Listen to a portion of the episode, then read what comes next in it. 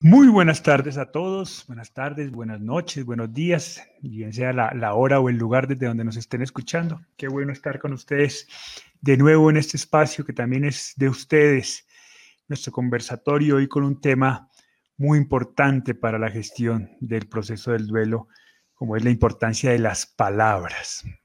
Hola chatita, ¿cómo estás? Hola hijito, yo bien por aquí todo calientico esto, un poquitico de calor que está haciendo y con mucho entusiasmo para que nuestras palabras lleguen al fondo de los corazones y, y den un poquito de alivio hoy. Eso esperamos. Hola, Pa, ¿cómo vas? ¿Cómo estás? Muy bien también. Muy bien.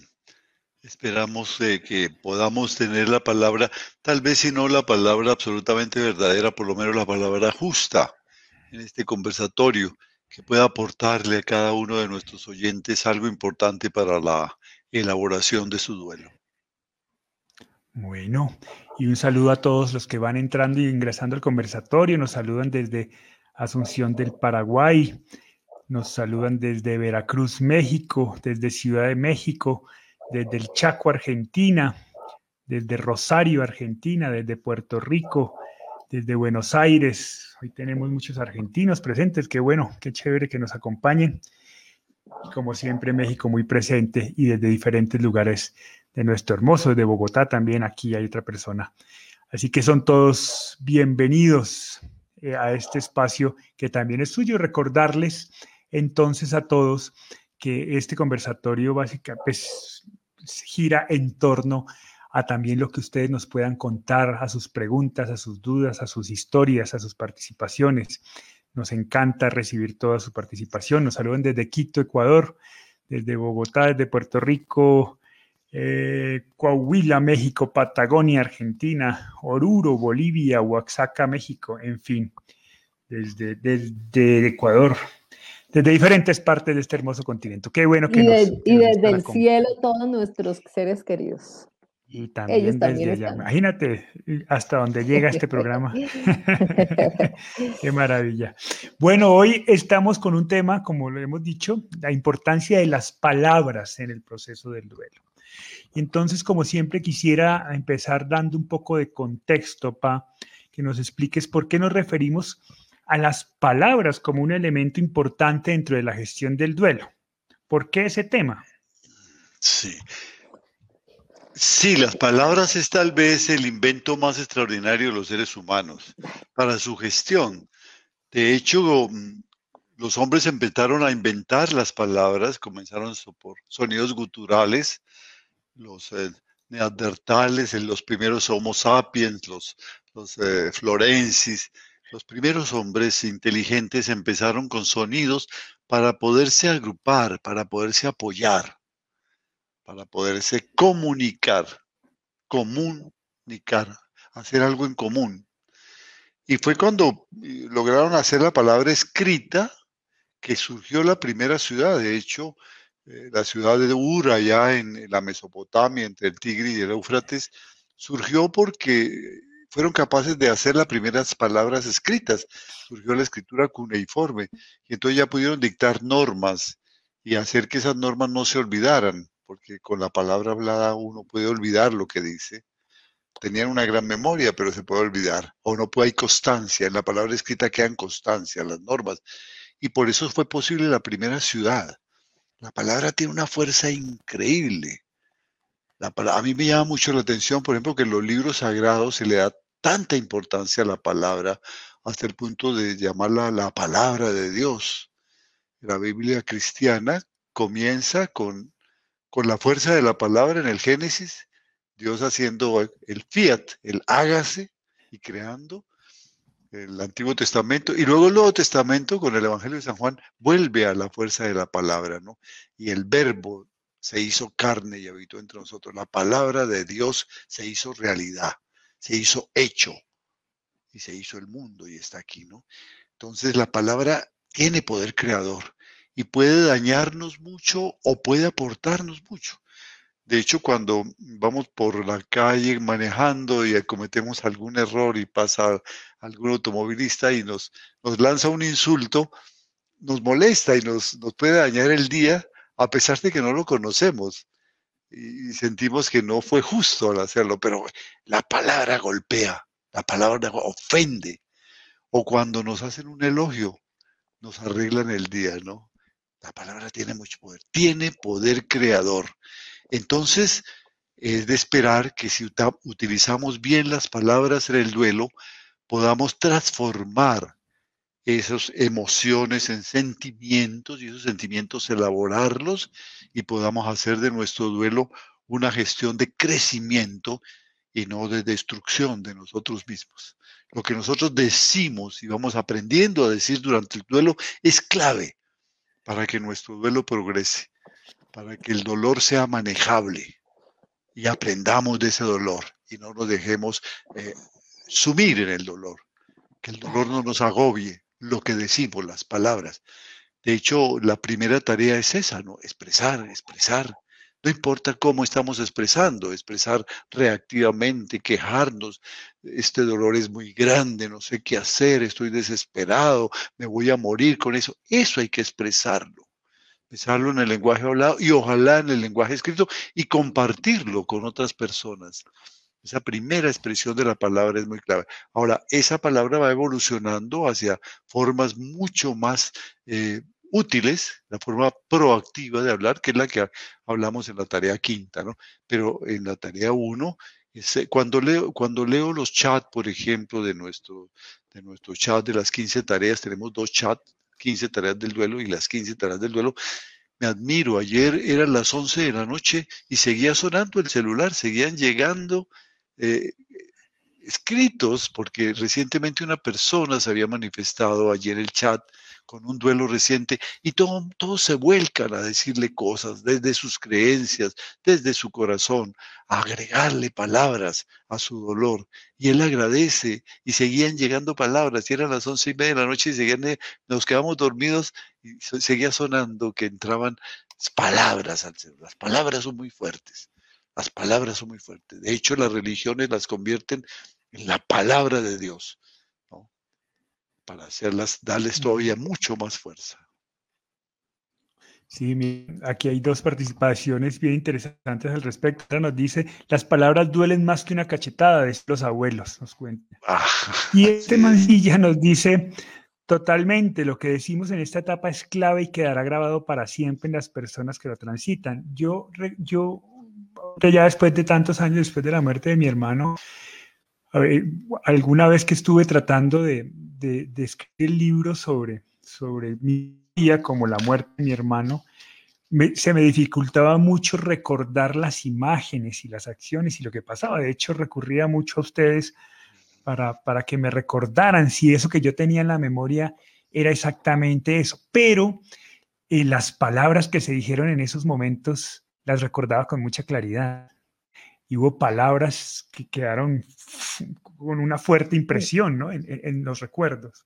¿Tú, ¿Tú, recuerdas, Chata, si alguna palabra fue importante para ti en ese proceso del duelo?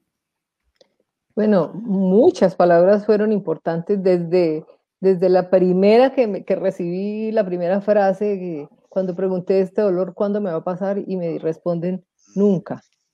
Eso fue de verdad que una cachetada. Eso fue una cosa horrible porque se me cerró el mundo en ese dolor que empezaba a florecer en ese instante en que había muerto Alejandro.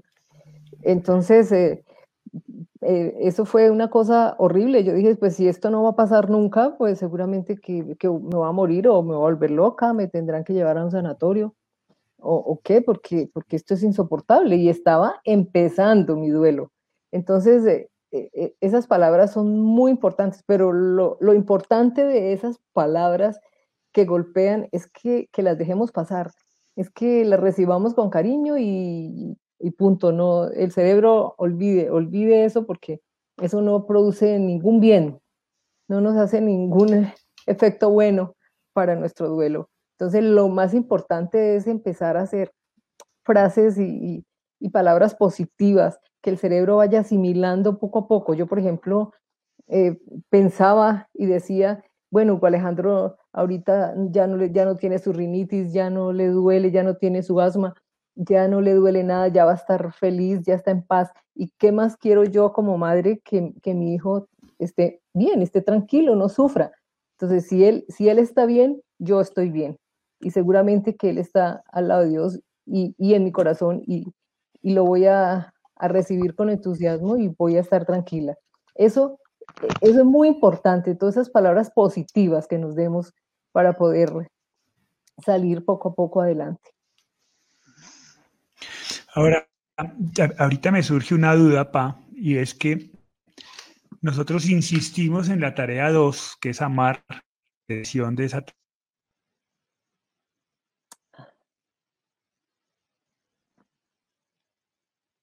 tarea es crear su entorno social, ¿no? Te desconectaste por un, por un momento. Te desconectaste. Te perdimos la, idea porque te Ahorita ¿Me escuchan bien? Sí, ahora sí. Repite, por favor.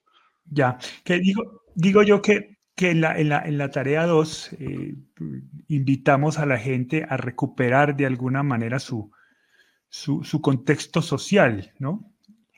Eh, y, encontrar de pronto el buscar ayuda en, las personas que hay alrededor, ¿no? Y hemos insistido en que no, no se fijen en las palabras, sino en la intención de la palabra. Me surge cómo fijarse en la intención de la palabra si la palabra tiene tanta fuerza. Sí. Lo que pasa es que... ¿Sí? sí, sí, sí. Lo que pasa es que hay una cosa muy clara. La primera tarea es la primera tarea y la quinta tarea es la quinta tarea. Por eso no, no, no se pueden adelantar. Uno al comienzo lo que necesita es a escuchar palabras de toda índole, de quienes lo han vivido, de quienes no han vivido, y agradece eso. Algunas le molestan. Yo recuerdo para mí ha sido muy importante en muchos momentos de la vida la poesía, porque en el colegio nos hacían recordar muchos poemas, aprender muchos poemas de memoria. Y yo me acostumbré a desarrollar la memoria aprendiendo poemas. Y en la primera época de mi duelo, a mí me hacía mucho bien los poemas de dolor explicaba, hacían que no me sintiera solo en mi dolor. Yo recuerdo mucho, eh, por ejemplo, que yo recordaba, cuando estaba muy triste, recordaba el famoso poema de Miguel Hernández, que, que, le puso música inclusive Serrat, el, eh, le dice, un brío por la pena, casi bruno, porque la pena tizna cuando estalla. Así me sentía yo, negro, un brío por la pena, una noche oscura, casi bruno, porque la pena tizna cuando estalla, me sentía tiznado por la oscuridad. Donde yo no me hallo, no se halla hombre más apenado que ninguno. Yo sentía que era el hombre más apenado y más doliente de todos los hombres que existían sobre la tierra. Y eso me hacía sentir bien. Sentía que, que, estaba viviendo una realidad única. Entendí. Era una forma de victimizarme pero era el momento de sentirme víctima. Eran los primeros días del duelo. Pena con pena y pena desayuno. Pena es mi paz y pena mi batalla. Perro que ni me deja ni se calla, siempre a su dueño fiel, pero importuno. Me parecía fantástico ese poema, ¿no? Y cuando me hablaban de que eh, mi dolor, que el dolor por la muerte de un hijo era el dolor más grande del mundo, yo decía, sí, eso es así. Poco a poco me, di cuenta que no era así, que había muchas otras cosas, muchos otros, que el dolor más grande era el de cada cual y que todas eran formas de victimización. Pero el encontrar palabras para expresar la profunda tristeza que sentía, eso, eso me, le daba sentido al dolor que estaba viviendo en ese momento. Es el tiempo de la expresión y se expresa en términos reactivos. Y, y cuando uno sacia eso, sacia su dolor y le puede decir a todo el mundo que este dolor es terrible, muy fuerte, no puedo, me voy a volver loco, me voy a morir con este dolor. Y encuentra a alguien que lo escucha y que le dice, sí, eh, trato de entenderle, ven acá, te abrazo, debes saber que aquí tienes a tus amigos que te quieren. Cuando uno puede tener esa expresión, y se inicia el proceso de duelo, porque expresa, expresa. Y recuerdo que en esa época escribía yo también muchas cosas con toda el alma dolida. Afortunadamente esos papeles ya no los guardo, ¿no es cierto? Pero fueron un momento importante. Expresarme sin medida de todo lo que estaba sintiendo. Sí, yo recuerdo, para mí fue muy importante también la poesía. Y de hecho intenté en esa época escribir mucha poesía porque pues siempre me ha gustado escribir, pero a raíz de la muerte de Hugo Alejandro creo que esa afición por la escritura se intensificó. Y yo recuerdo mucho en mi primer semestre como comunicador social, em, teníamos un examen que era una materia que se llamaba oratoria y había que hablar alrededor de 10 minutos sobre una obra artística. Yo escogí un, poema de Whitman que habla sobre la muerte. Eh, porque para mí era como, lo acabo de recordar por lo que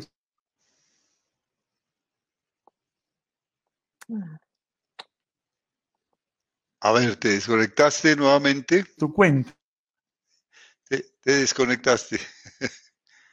¿Nos escuchas? de alguna manera de me, hacía sentir eh, totalmente. Si te estás desconectando. Ahí te, ahí te escuchamos. Sí, estoy teniendo problemas con la conexión. Pero decía que eh, un poco el tema de la poesía era lo que tú dices, ¿no? Las palabras permitían hacerme sentir comprendido. Era como una manera en que otros expresaban lo que yo estaba sintiendo. Y es interesante. Mirta Alonso, Alfonso de Silvero dice, el domingo 4 de julio fue mi primer cumpleaños sin mi amado esposo y las palabras de mis amigos en las redes sociales me hicieron muy bien. Las palabras de cariño de mi familia fue muy bueno me contuvieron bastante. Te dejé amar según recomendaron. Mm, qué bonito. Así es. y se van transformando esas palabras, ¿no? Se van transformando esas palabras. Poco a poco, a medida que uno va recibiendo amor y se da cuenta que hay otros que han recibido con amor la vida, la vida tal como es, que tiene momentos de dolor y de... Eh, luego yo hice mío casi el poema de, Amado Nervo en paz, que es un poema muy distinto sobre la vida, ¿no?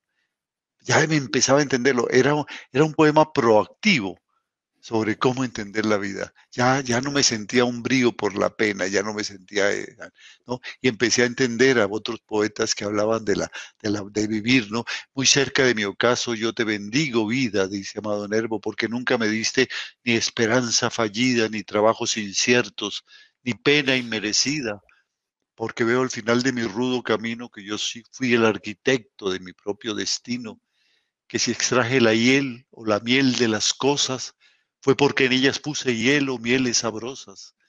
Cuando planté rosales coseché siempre rosas. Cierto, a mis lozanías va a seguir el invierno, mas tú no me dijiste que mayo fuese eterno, vida. Hallé sin duda largas las noches de mis penas, mas no me prometiste tan solo noches buenas, y en cambio tuve otras santamente serenas.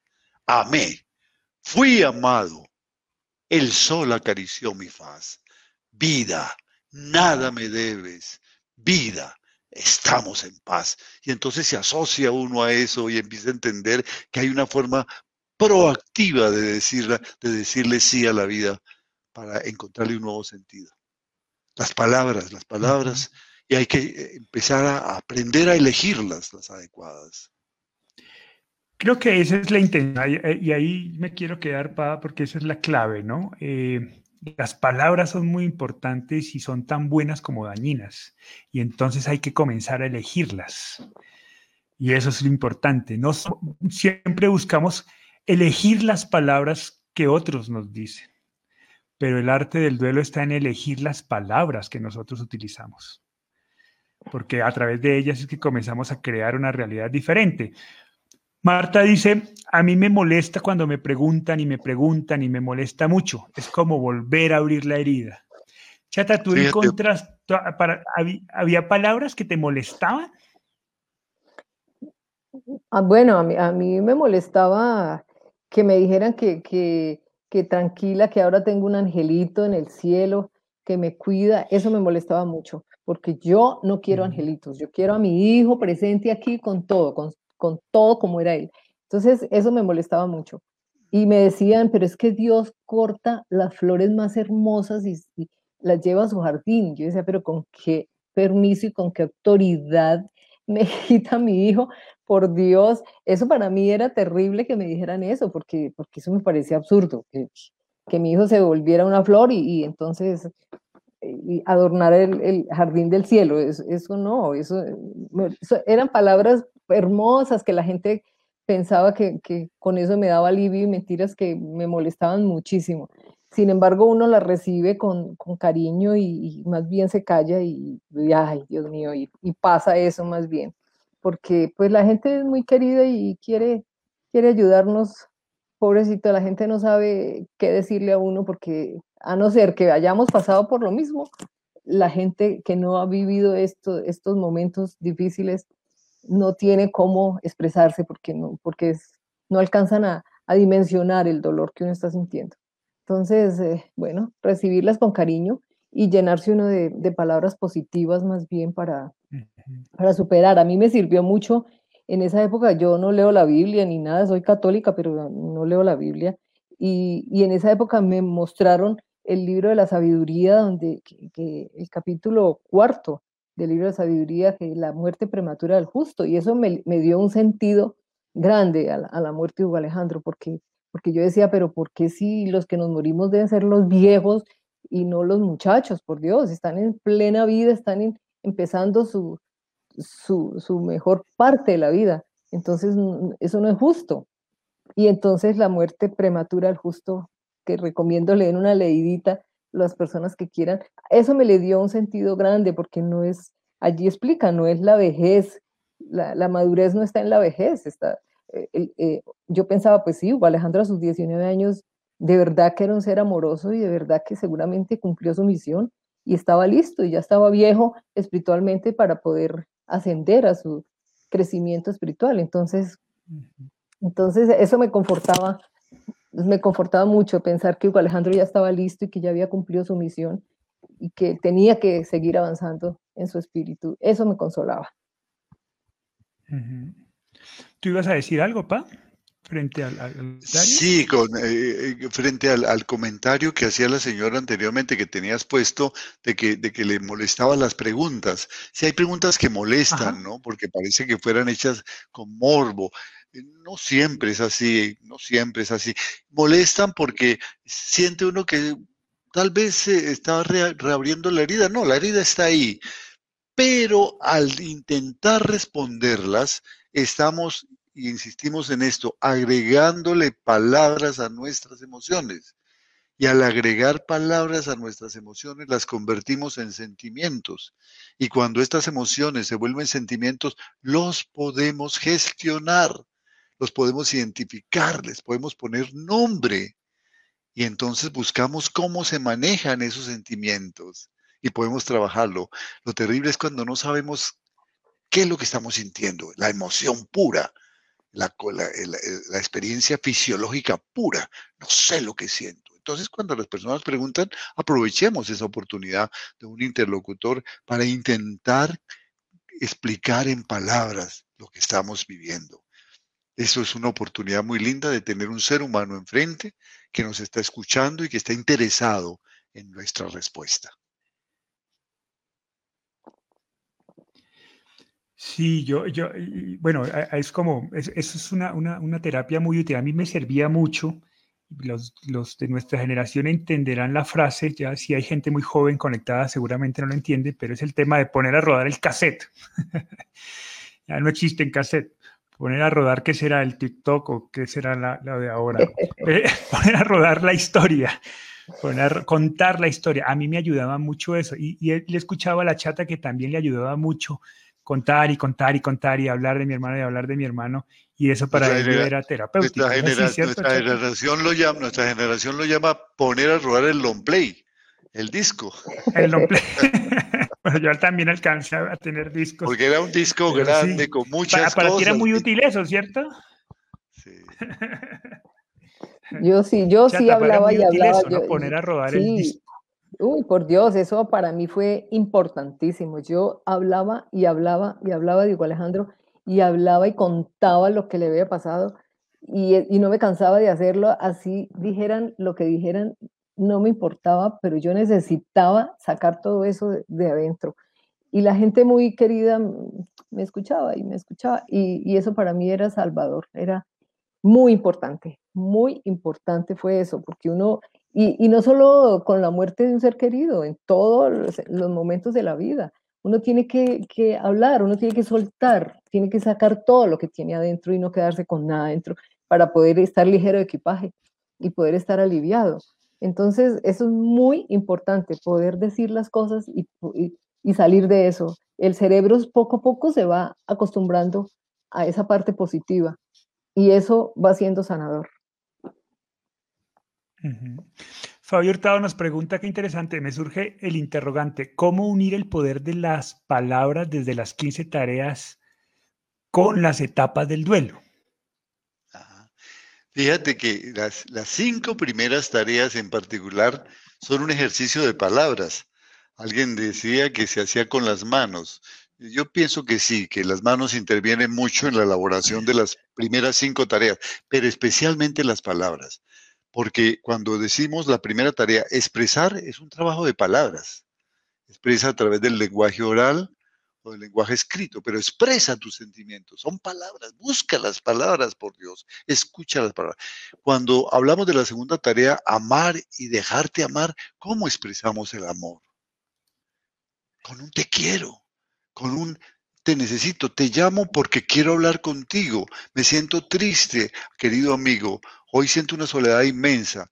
¿Por qué no te vienes para acá? ¿Por qué no charlamos un rato?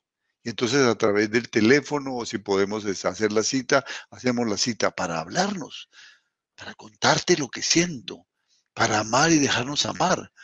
Los enamorados hablan muchísimo. Después de horas y horas de hablar, terminan diciendo, bueno, me llamas para, para que conversemos. Y han conversado dos horas, ¿no? Tienen mucho, el amor tiene mucho que decir, porque como el amor es indescifrable, es un sentimiento absoluto y es una emoción inmensa, maravillosa.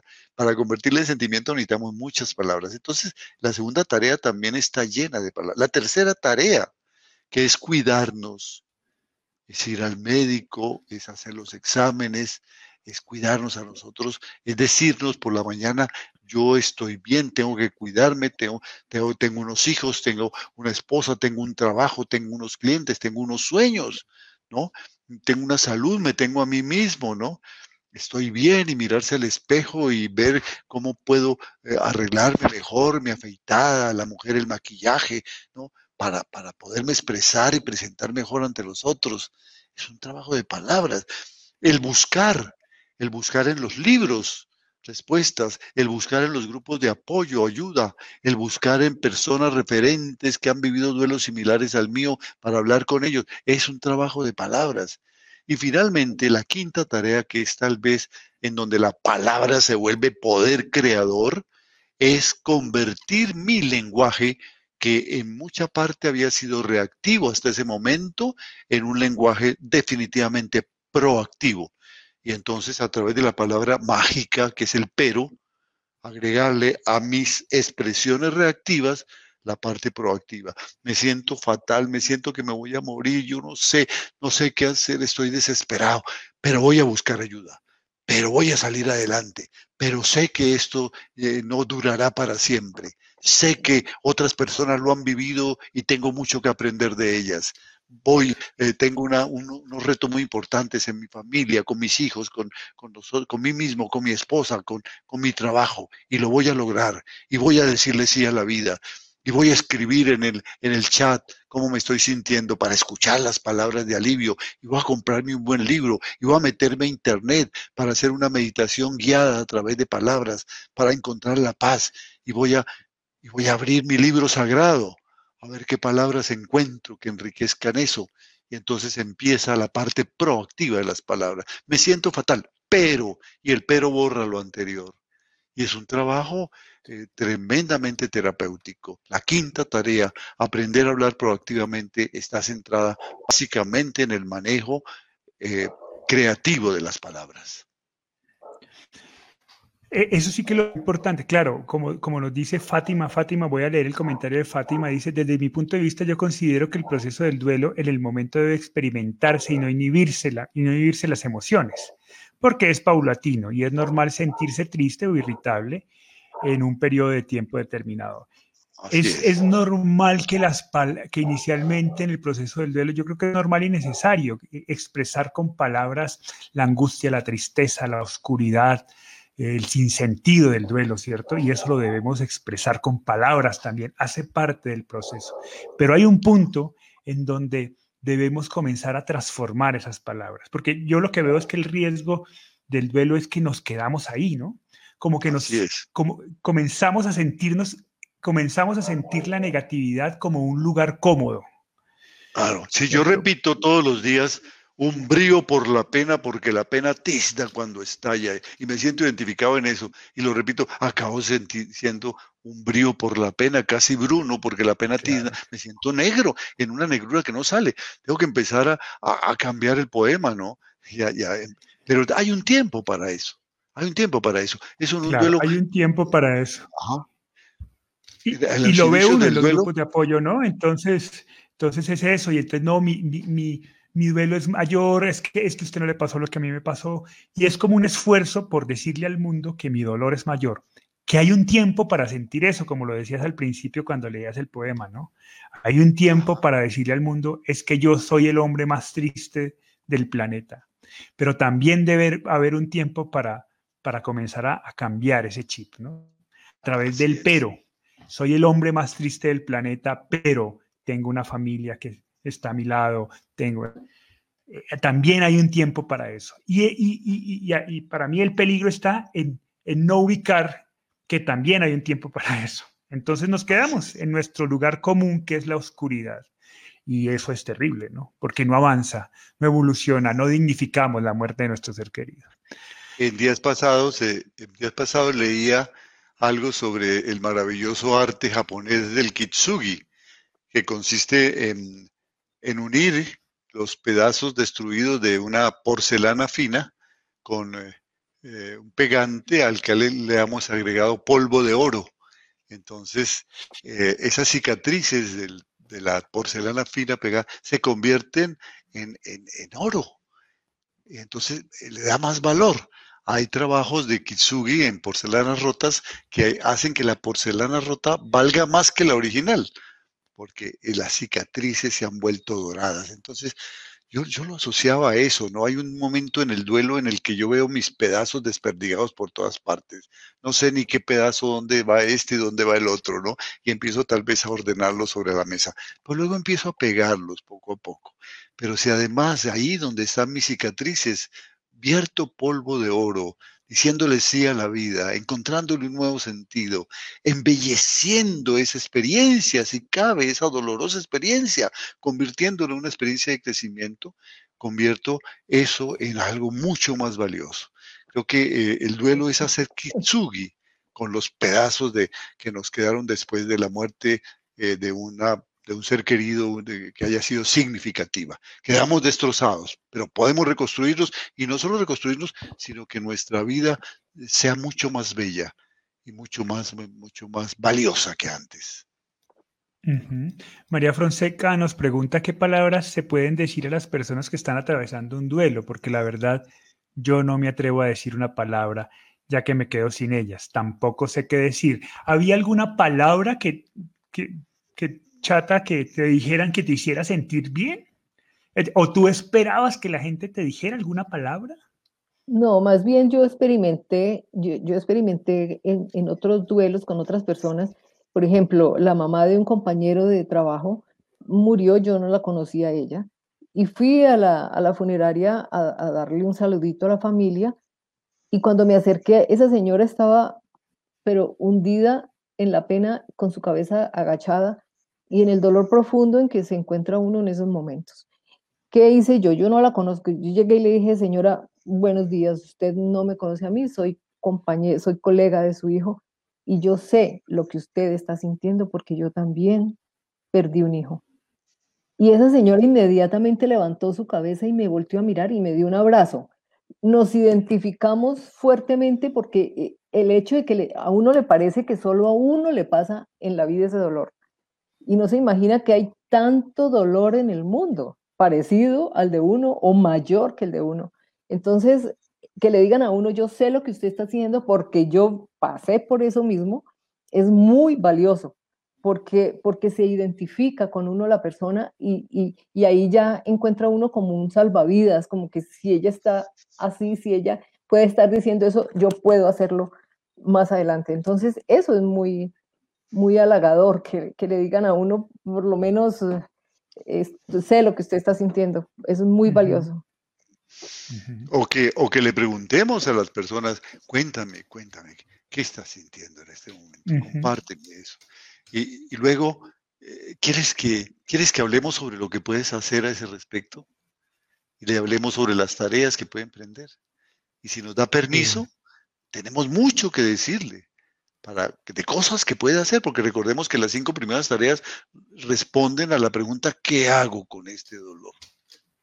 Entonces, si tenemos eso claro, primero escuchemos su dolor, cómo es tu sentimiento, cómo, qué fue lo que pasó, cuéntame, sin, sin, sin, comentar nada, sin decir todavía, mm, ah, es que mi dolor es más grande, para nada, no, el tuyo es el más importante en este momento, te escucho, te escucho. Cuéntame, gracias por decírmelo, te agradezco lo que me estás diciendo. Eso es lo que necesita la persona, un ser humano para que le escuche para poder decir en palabras sus emociones. Así es, yo, pues, claro, la chata tiene club de fans en este conversatorio precisamente porque sus palabras de alguna manera generan empatía, tiene esa capacidad de contar su historia con tranquilidad y generar esa empatía, pero a veces no tenemos la posibilidad de empatizar, ¿no? Porque no hemos tenido una experiencia similar. Eso se dice cuando se ha tenido una experiencia similar. Entonces la pregunta puede ser una herramienta muy importante o también el silencio, ¿no? El estar ahí, el acompañar. El, abrazo. El, abrazo, el contacto físico es muy, eh, también es una oportunidad.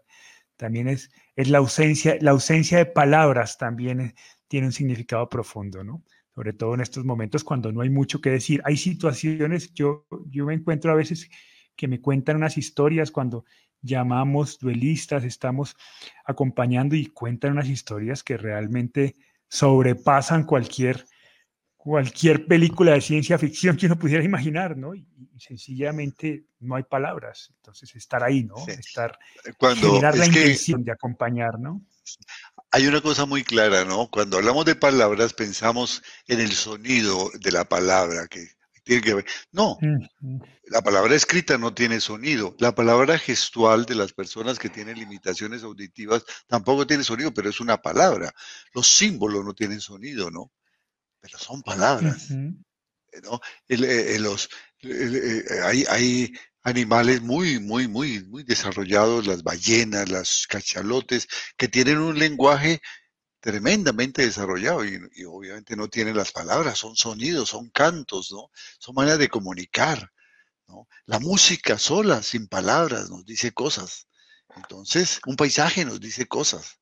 La palabra está en la mente, la palabra es el constructo que hacemos cuando recibimos una impresión que puede ser a través de una expresión sonora, de una expresión escrita, de una expresión gestual, de un abrazo, de un silencio, como bien dices, porque en ese silencio nos quedamos mirando, reflexionando sobre quién comienza a hablar y qué voy a decir.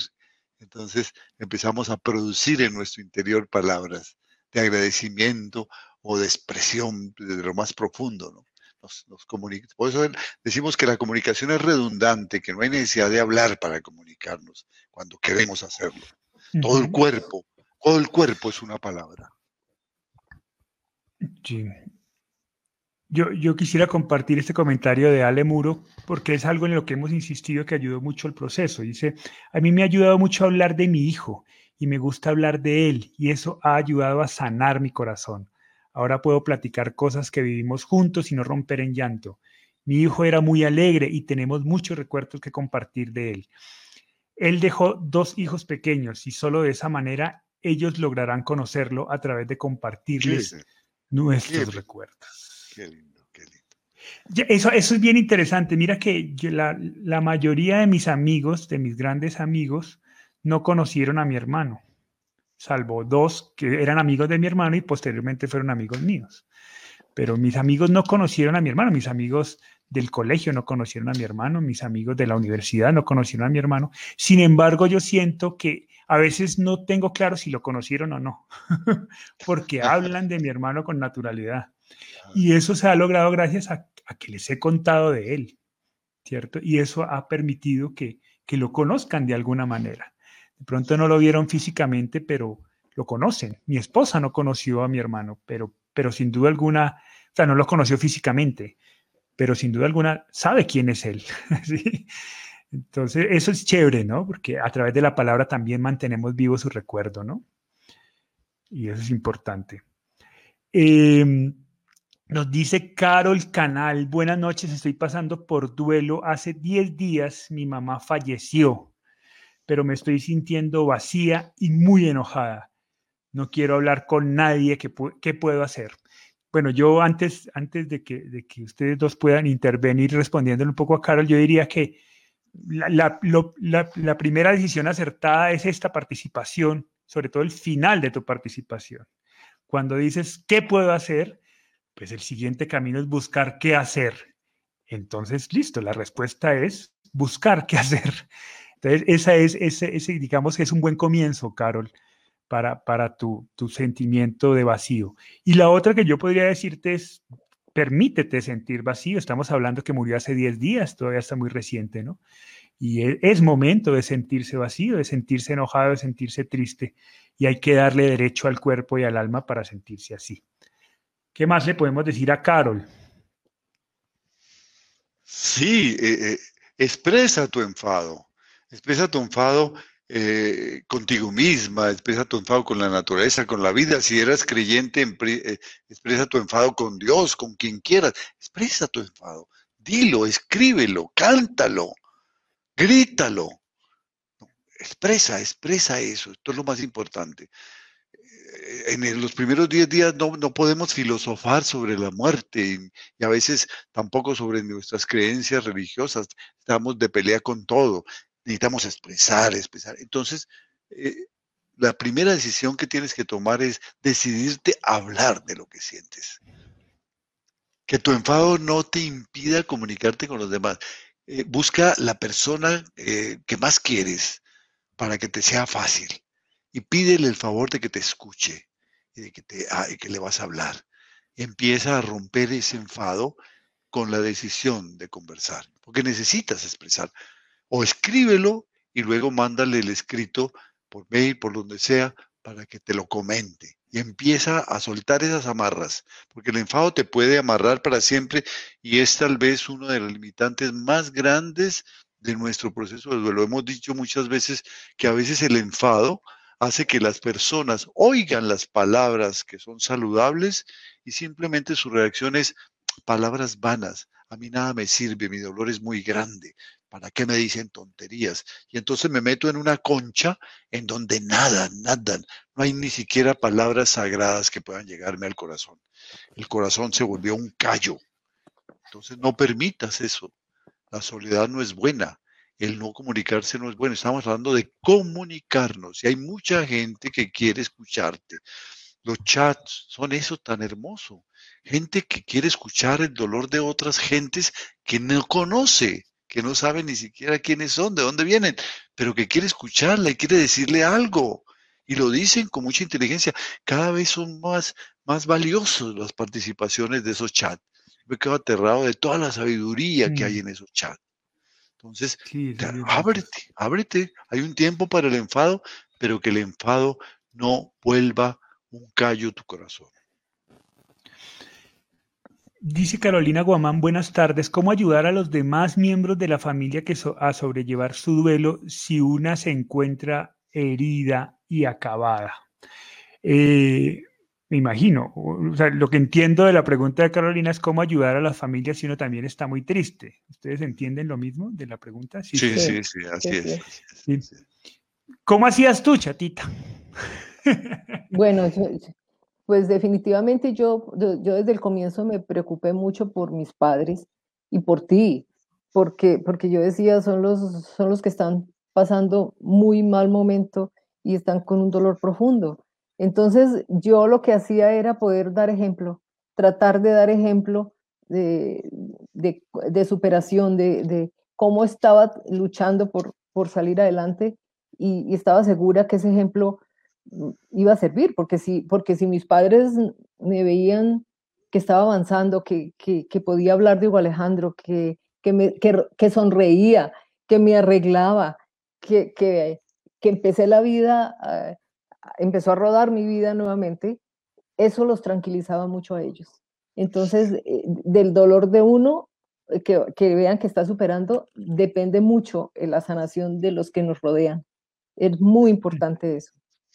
Pero entendamos bien esto, ¿no es cierto? Porque eh, no es simular o ponernos una máscara ah, de que no. estamos sufriendo, no, no es, es manifestar nuestro sufrimiento, pero también expresar que estamos dispuestos a luchar y que estamos luchando contra ese dolor, que es muy fuerte. No es ocultarlo, no es hacernos los valientes. Aquí no valen super niñas y superhéroes, no seres humanos corrientes que lloran, que son débiles, invitar a la familia, reunámoslos en torno a un almuerzo o simplemente en la sala, en torno a la oración o en torno a una, a una lectura y vamos a hablar de lo que cada uno está sintiendo y vamos a llorar y vamos a expresar nuestro dolor vamos a decir, y luego nos vamos a abrazar todos. Seguramente podemos entonar alguna canción que nos une a todos, o podemos dejar algo escrito, una tarea escrita para todos, una, ah, eh, una, una palabra de consuelo para todos. Hacer un ejercicio en familia, siempre eso es bueno y se puede hacer, se puede hacer. Con la maravilla de que eh, tiene una, una, una gran ventaja, ¿no? Porque cuando uno se preocupa del duelo del otro, esto es maravilloso, el duelo de uno deja de ser protagonista y deja de ser el más importante. Entonces, si yo sé que, que, que, mi padre eh, o mi esposa o, mi otro hijo está sufriendo y me preocupo por él, eso hace que lo mío pase a un segundo plano. Absolutamente. Por unos instantes. Y aprendo y descubro que puedo trascender el dolor, que puedo interesarme en el dolor del otro. Eso es lo mágico lo mágico de, interesarse en el dolor del otro. Siempre hay otra persona que también está sufriendo en un duelo. Busquemos cuál es esa, la que más está sufriendo, y escuchémosla y trabajemos con... No necesitamos ser tanatólogos ni psicólogos especializados para escuchar simplemente, para abrazar, para decir te quiero, para decir yo también sufro, démonos un abrazo, pero vamos a trabajar juntos y nos vamos a apoyar. Yo, yo, creo que eso es muy importante, además porque veo algunas preguntas que se relacionan también de cómo, cómo, cómo hablar con los hijos, ¿no? Sobre cuando hay un duelo en familia. Es eso, ¿no? Es, porque también escucho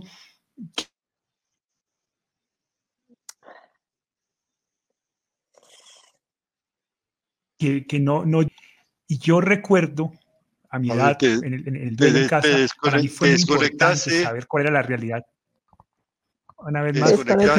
un ratico. Entonces, repite. Ya.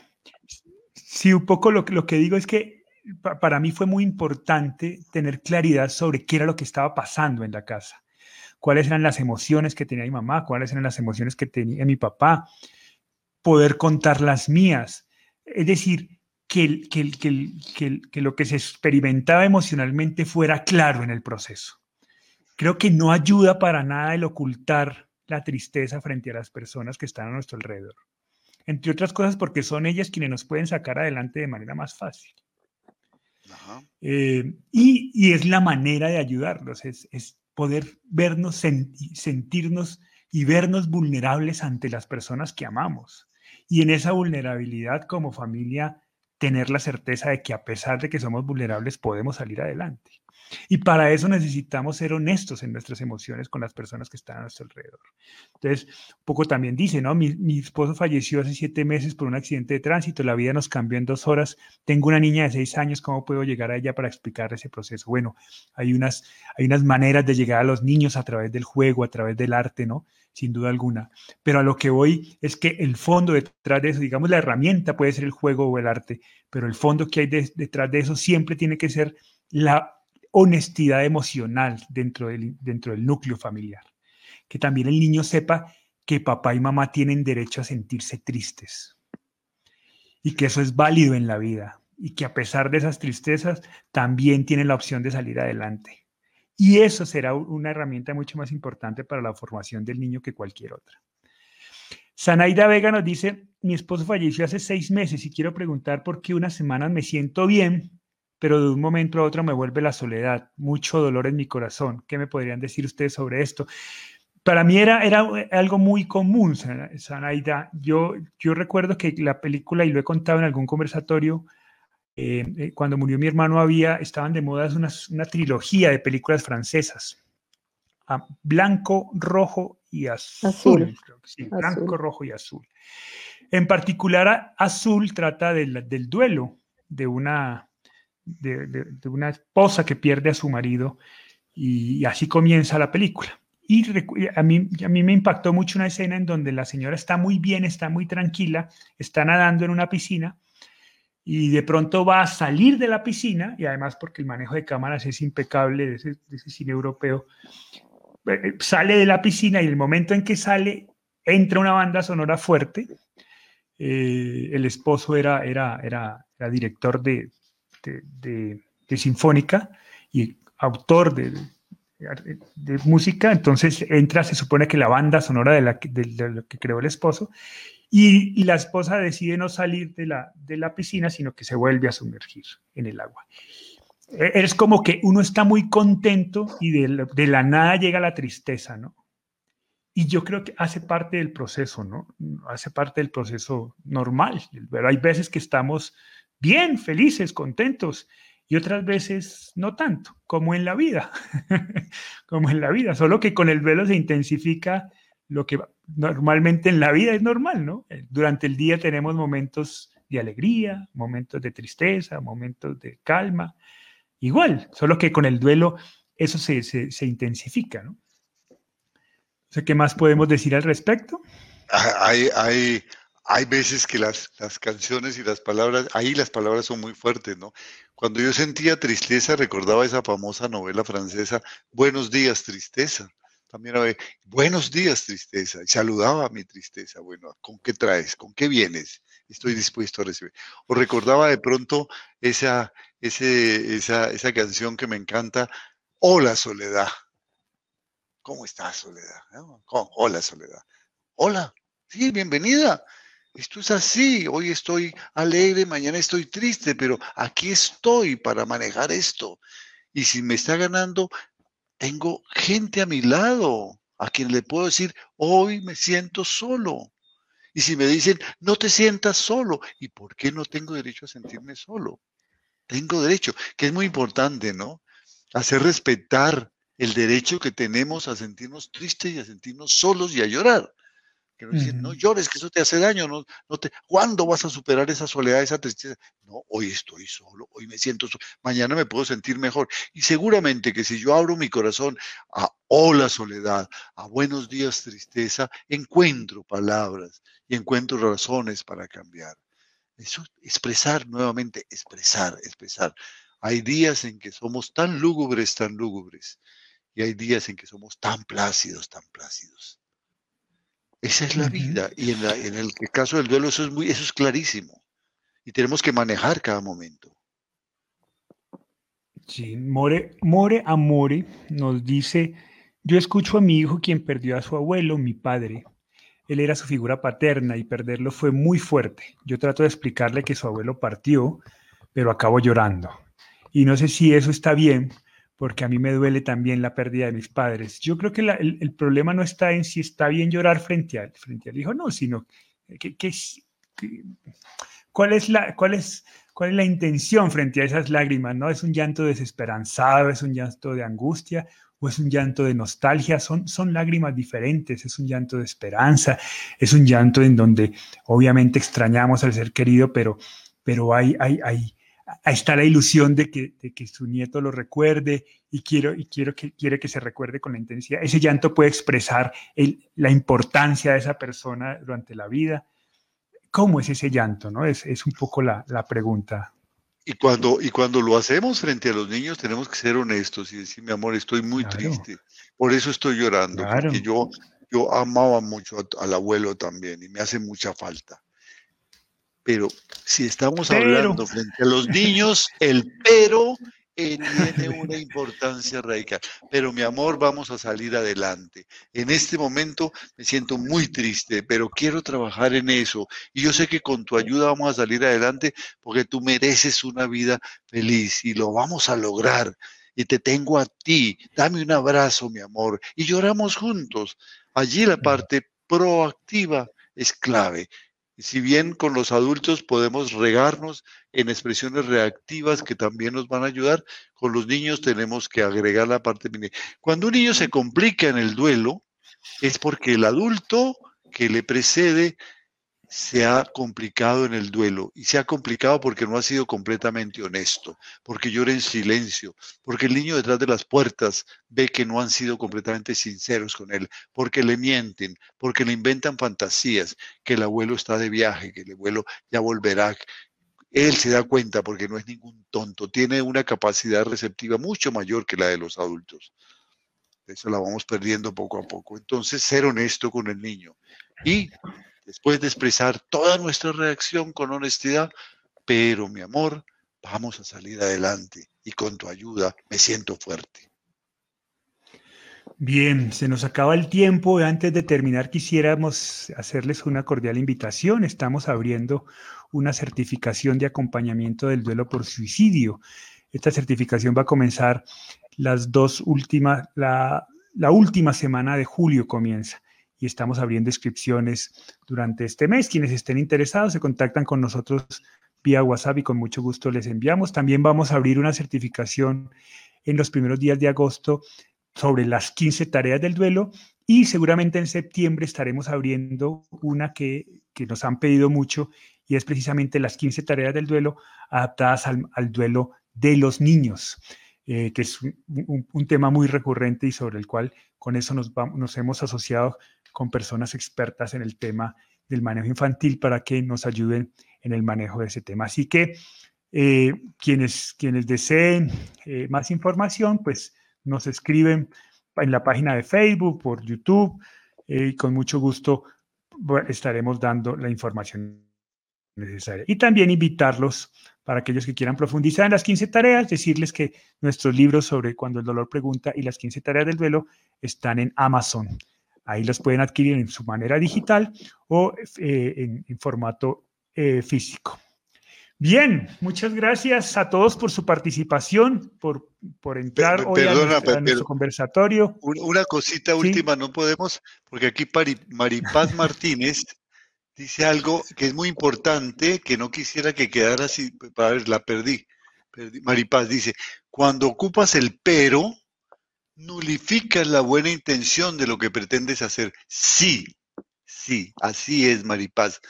Pero este pero nulifica la intención negativa de la expresión puramente reactiva. Eso es la fuerza. Cuando tú elogias a una persona y luego le dices, pero, acabas con el elogio. Pero cuando tú estás expresando tu dolor y luego dices, pero, voy a luchar para salir adelante, estás decidiendo, decidiendo convertirte en duelista. Entonces nulificas el efecto que ese tremendo adversario que es el dolor puede tener sobre ti y sobre las heridas que puede hacerte. Tienes razón, nulifica en ambos sentidos. Nulifica lo bueno y nulifica lo malo, borra lo anterior. Por eso usamos el pero. Sí es, eso. Eh, eh, en, realidad tienes razón. Nulificar, unificar la, emoción negativa es, exactamente la intención que queremos. Juli, ¿qué ibas a decir? Otra, otra, cosa importante eh, que, que no debemos dejar pasar es escuchar a nuestras mascotas. Las mascoticas sienten lo que uno está sintiendo. Ah. Y son un consuelo, la cosa más hermosa, porque yo cuando estaba que me moría en esos primeros días y que, y que ya estaba sola en la casa que ustedes se habían ido y teníamos a la tata de dos meses y medio pequeñita, ella me sentía llorar y ella volaba a mis pies y me lamía los pies y eso me hacía reaccionar.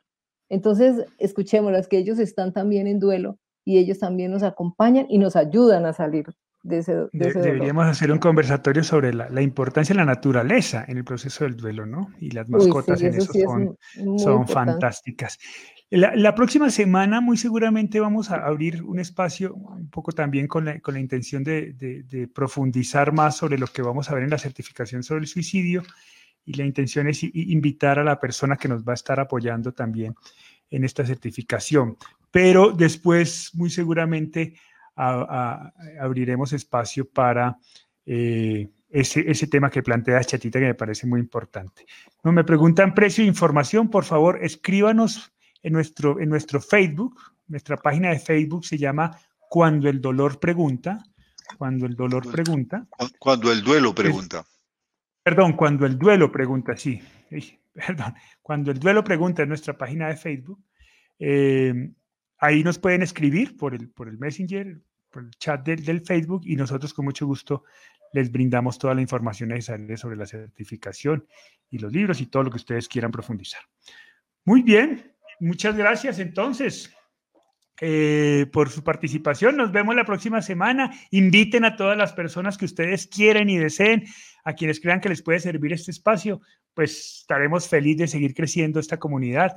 Ya hoy estuvimos un promedio de 180 personas conectadas, eh, pendientes del dolor del otro y buscando cómo ayudar. Eh, los, comentarios del chat son fascinantes, ¿no? Porque Qué bonito. Las mismas personas van dando respuestas también más allá de las que nosotros podemos reflexionar, así que esa es la idea, ¿no? Así que, pues, bienvenidos cuantas personas quieran invitar a estos conversatorios, pues todos son muy bienvenidos. Muchas gracias por acompañarnos y nos vemos la próxima semana a esta misma hora por estos mismos canales de YouTube y Facebook. Y la próxima semana yo desde Cali, desde allá de la casa de mis padres, seguramente estaré, estaremos juntos acompañándonos. Muchas gracias a todos. Un abrazo y una muy buena semana. Chao, chao. Chao.